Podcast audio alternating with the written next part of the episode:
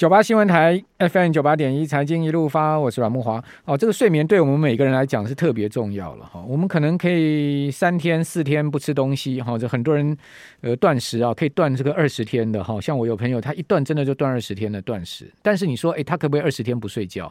当然不可能嘛。你不要说二十天不睡觉，你两天三天不睡觉，你大概就整个人就溃堤了，就崩了。哦，所以说睡觉睡眠对我们来讲呢，可能呃在生理机能上面啊，某种某种情况下比这个进食还重要了哈。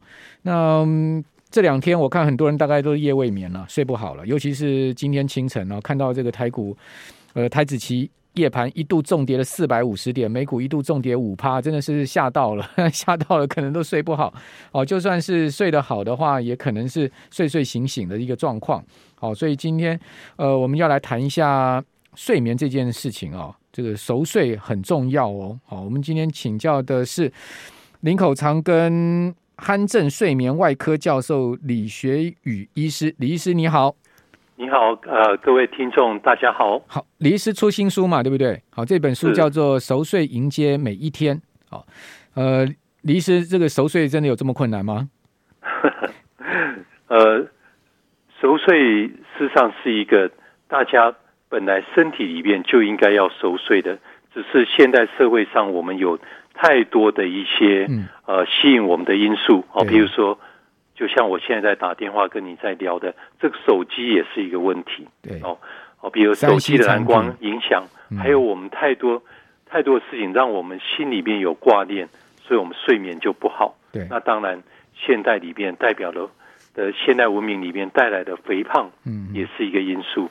哦，所以熟睡是过去是一个很自然的事情，可是现在变成一个大家都希望追求的一个目标。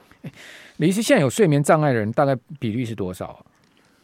呃，睡眠的障碍，如果说从定义上来讲，嗯、睡眠障碍讲的是比较像是睡得不好、失眠。是哦，那这个比率，呃，在我们过去的统计里边，全台湾大概有十分之一，十个人有一个睡眠障碍。对，嗯，那不能熟睡呢？它算睡眠障碍吗？应该还没到那么严重，是吗？呃，这里边有几个。几个名词可以去跟大家理清楚。嗯嗯。我们说的睡眠障碍就比较像是失眠，这属于睡眠障碍。是。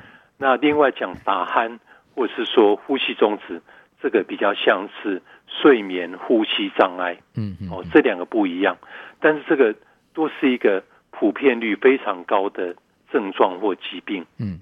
打鼾就我们一般讲睡觉会打呼，对不对？是是。呃，打呼好像。好像多多少少每一个人都会有一点，对不对？甚至连女生都会打呼的。你不要讲说啊，那个男生那个口起来就很像那个猪在叫啊。有些女生其实呼呼鼾声也不小啊。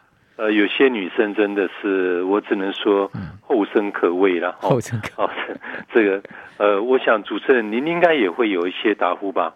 我啊，哎，累的时候，哎，据据说是有，据 说 据说，因为因为我自己没有录音，我知道。对对对。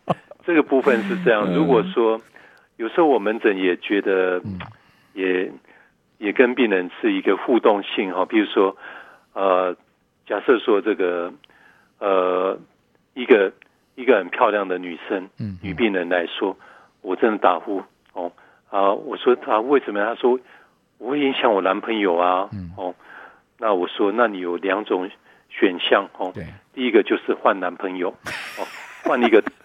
打呼比你更严重的男朋友，或是或是换一个不在乎你打呼的人。对对，anyway，就是说这样的话，就是就是会有这样的一个情形哦。那也就是说，这是一个相对的问题。如果说你的另外一半是很容易失眠的，对，风吹草动都很容易醒的话，那要治疗你的打呼就很困难哦，因为要降到非常的非常的没有声音的。哦。但是如果说我们通常是现代的医学里边对打呼的治疗，比如说我们以零分到十分来讲，大部分来看会来看门诊的，不管是主动的还是被迫的，哦，大概都是八九分或者十分。十分是说你的太太或是同床的人已经跟你要分房了，十分就是十分严重的意思了。十分就是分房了，分房 受不了。八九七八九就是很严重干扰到你的。同睡的人必须要做一些处置，譬如说他真的要塞耳塞哦，或者说他要早一点睡，或者是影响到甚至他会吃安眠药，这些就会是很严重的哦。好，那呃，这个打鼾、打呼跟沉默缺氧有没有关系呢？我看到您书上有谈到这个所谓的沉默缺氧，说，诶，居然现在百分之八十的现代人有这个缺氧体质，嗯，这个会引起什么身体上的状况呢？跟我们刚刚讲说这个无法熟睡，是不是有一定的关联性？包括像是打鼾啊、或打呼这种干扰干扰睡眠的问题，是不是有有关联性呢？呃，我们说的一个这样的一个缺氧哦，嗯，可以分成这样去讲。OK，有的人是。白天就会觉得啊，我吸不到气，我缺氧哦。那这样的通常是比较像年轻女性，嗯，然后比较有过敏性鼻炎，是这个他会比较容易有这样的一个的一个他自己的描述。嗯，那真正比较多的，真正体质上的缺氧是一种晚上的晚上的呼吸中止，那这个是中年男性为主。嗯，那这个这样的一个缺氧，因为他停止呼吸的时间比较久。所以他的血液中是真正实际上的缺氧。那这个缺氧跟白天的年轻女性的觉得觉得会缺氧的感觉，跟真正晚上缺氧的时间比较久，造成缺氧的体质，这个后者的影响就比较大。嗯，哦，譬如说我们简单的说，这样的一个六到八小时的缺氧，它几乎每一个器官、每一个系统都会受到影响。嗯，简单的说，譬如心脏缺氧。它就会心肌缺氧，就会你就觉得哦，好像胸闷不舒服。对，脑部缺氧，你可能早上起来就会觉得头钝钝的，嗯嗯嗯，思绪不是那么清楚。是，那你的免疫缺氧，你就很容易感染。那你新陈代谢缺氧，你就很容易得到糖尿病，因为胰岛素的就不敏感的。哦，那所以糖尿病还跟缺氧有关哦。是，OK。所以，比如说，好，我再举，比如说现在很火红的，比如说所谓的。微生物菌种，我们现在不是很火红的，叫做你要吃大便哦，就是你把你的你的大便、你的你的消化系的情形，是因为你的肠道的的好的菌不多，对，所以你就用把它把这种这个大便里面好的菌把它培养出来，你把它吃进去。华云，你讲 不好听，华云，你讲说真的吃大便是好培养你的消化里边。我们现在为什么整个市面上都在卖益生菌？因为你的好的菌，你的你的好的菌，在你的睡眠不好的时候，嗯、你的缺氧的状态的时候，你的好的菌会减少。哦，OK，所以才要去补充益生菌，嗯、因为你微生物的菌落形态就改变了。OK，哦，所以这么多的情形，特别是最让我们最害怕的是细胞的缺氧，它会容易变性。是，那细胞的变性产生的东西叫做。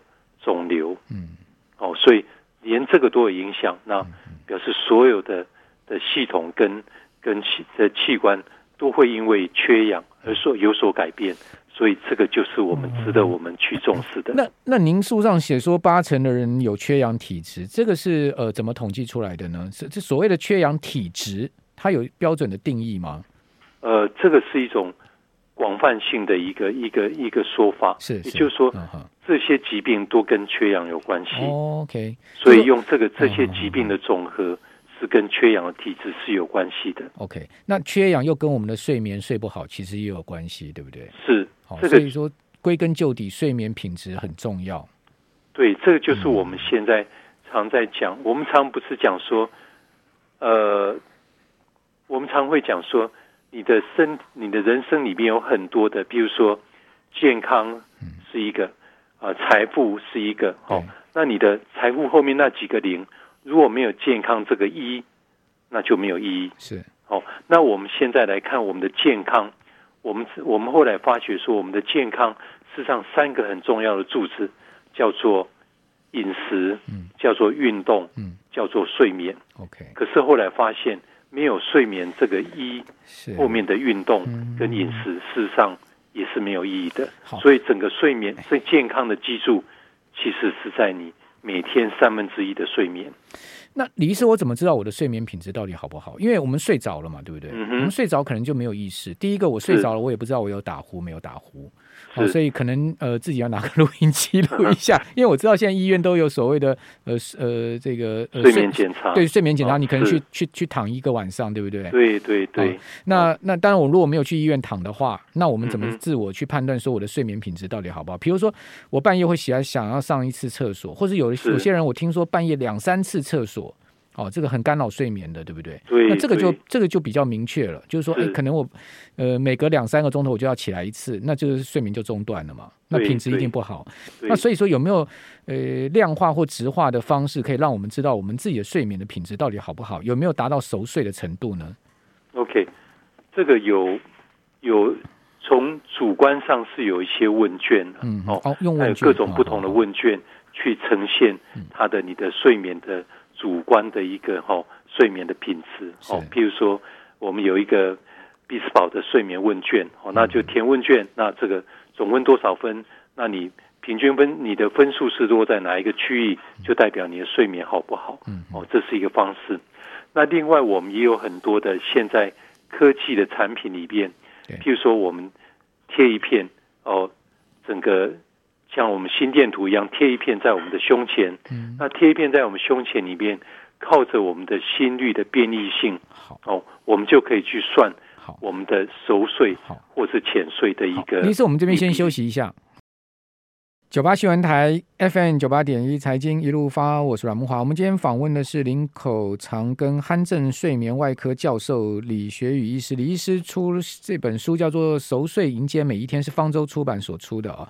那李医师啊，这本书里面就刚谈到了这个有一个这个量表，哈，叫艾普沃斯白天嗜睡量表。所以李医师这个量表其实就可以让我们知道我们睡眠品质到底好不好，是从这个量表可以做出。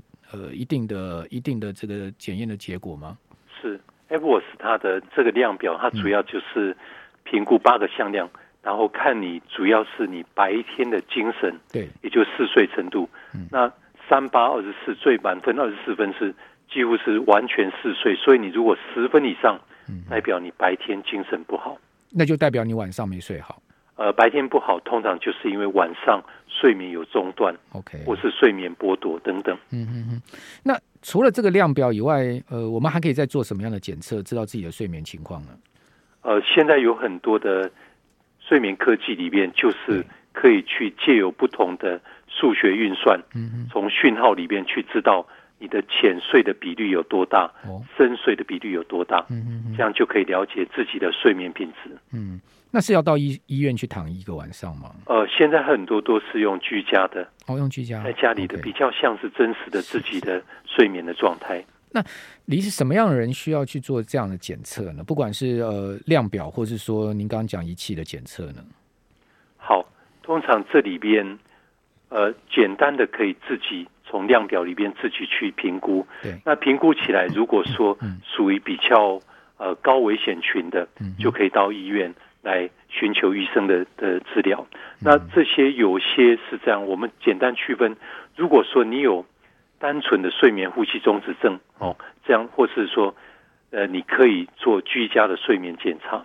那如果说你有很多共病，比如说我有睡眠呼吸中止，又有失眠，或睡眠呼吸中止，那你又有有一些睡眠的其他的，比如说睡觉时候会会肢体运动啊，或者脚会抽动。除了睡眠呼吸重症外，还有其他的共病，嗯，那这些就要在医院做一个晚上的睡眠检查。OK，您刚刚讲说脚会抽动，或者说肢体运动，呃，这是什么原因所造成的呢？呃，事实上我们在睡眠的时候有一些其他的睡眠的疾病哦，比如说周期性的肢体运动哦，比如说脚睡觉的时候脚会踢会踢哦，那这个那有些人是做梦的时候会有一些。脑部的一些外溢，就是说你会做梦的时候拳打脚踢，是。那这个这些都是不是单纯的一个所谓的打鼾或睡眠呼吸中止，那这些就必须借由呃所谓多频道的睡眠生理检查，在医院里边才能够完整呈现。那这些肢体运动或者脚抽搐啊，类似这样，是因为有其他的疾病在背后所造成吗？有其他的共病。OK，那是呃，例例如是什么样的共病呢？呃，它本身有一些是脑部的问题。哦，脑部的。对。OK，所以呃是脑波或者是呃神经的问题是这样。是，所以脑波里面会呈现一部分的表现，或肌电图会呈现这样相关的一个讯号。Okay. 那您书中也谈到这个共病治疗，对于慢性病患要呃怎么样去改善症状呢？还有就是从呼呃睡眠方面去找到原因。是这个慢性的不慢性的这些共病哦，其实在。睡眠很普遍，是睡眠是其他疾病的慢性共病。我举个例来讲哦，譬如说，我们知道说小孩子会打鼾，对，可是我们后来发现，小孩子注意力不集中跟过动，嗯，或者小孩子的尿床或小孩子生长跟睡眠打鼾都有关系。嗯，那这个共病其实理论已经三四十年，但是最近是我们发觉说，当我们治疗 A。的时候，如果效果不理想的时候，发现 A 跟 B 在一起的时候，我们来治疗 B，说不定 A 也会改善。嗯嗯，因为这样共病的疗效，我们才发现说这个部分可以克服我们过去只单纯治疗原发病的一些不足。哦，那我们治疗把小朋友腺样体扁桃腺切除以后，哎，发现他的成长发育变快了，因为睡眠睡得好，几没多几寸。把它治疗好，因为睡眠不中断，所以注意力集中，功课变好了。把它治疗好了以后，睡眠的晚上的抗利尿激素可以分泌出来，所以晚上不会尿床。那这些就是一个共病的概念。OK，所以以前呃，以前古人不知道说，哎，小朋友为什么这长到这么大还尿床？他其实他不知道是因为他睡眠不好的关系，呼吸对他们没有这个共病的概念。OK OK，好，那。嗯、呃，您您刚刚讲到打鼾啊、失眠啊、睡眠呼吸中止啦，哈，这些症状哦，是真的可以根治吗？还是说他只能做某种情况的改善呢？好，这是一个病人最常在意的问题，嗯、就是说，我们台湾的病人非常的勇敢，对、嗯，但是都希望用手术来一劳永逸，嗯，但其实这个观念我们一直多年的在宣导，就是这是一个慢性病，是，这是一个跟年龄相关的疾病，所以打鼾你把它治疗好，所以他可能这几年都很好，可是过几年他肌肉老化了、松弛了、变胖了，有可能再出现。所以这时候我们可能要 boost，就像打第三剂、第四剂一样，这时候来做一些肌肉的训练，嗯，那可以就可以强化这一部分功能。那没有任何一个治疗在慢性病。会一劳永逸根治的，就像你的，你不会要求你的医生给你吃一个药来根治你的糖尿病嗯或高血压，但是我们是整需要整体的疗法。嗯那这里边如果说你说这些病人要，那那这样既然不能根治，对那手术或什么治疗是目的是什么？对啊，他治疗第一个改善你的生活品质，嗯嗯，好，第二个。减少重大的合并症，是，譬如说，好，你改善生活品质，你做了以后，你的打鼾改善了，精神变好了，那不是这就达到你所要的目的了吗？对。那第三个，你的发炎指数、缺氧变少了，你说不定这个你本来是可能是五十五岁中风，对，或是造成心肌梗塞，但是做了以后，你也许七十八岁才中风，嗯，那就是在你成年期、成年的状态的时候。不会被重大的疾病所摧残，而能够维持一个好的健康的状态。好，那李医生，什么样的状况下一定要用手术？因为听您这样讲，手术好像是一这是最后一道嘛，对不对？最后一道防线是不是？对，我常常必须要讲，就是说，所有的治疗里边，我们要以不侵犯性的为优优先。比如说，以呼吸中止来讲，戴呼吸器就像你近视戴眼镜一样。嗯你戴眼镜如果戴得好，你就戴眼镜就可以。嗯，戴眼镜戴不好，你再做近视矫正。是哦，那呼吸器就是第一线治疗。嗯，但是我们现在讲的说，我们都是在整个医疗里边都会讲精准医疗，讲个人化医疗。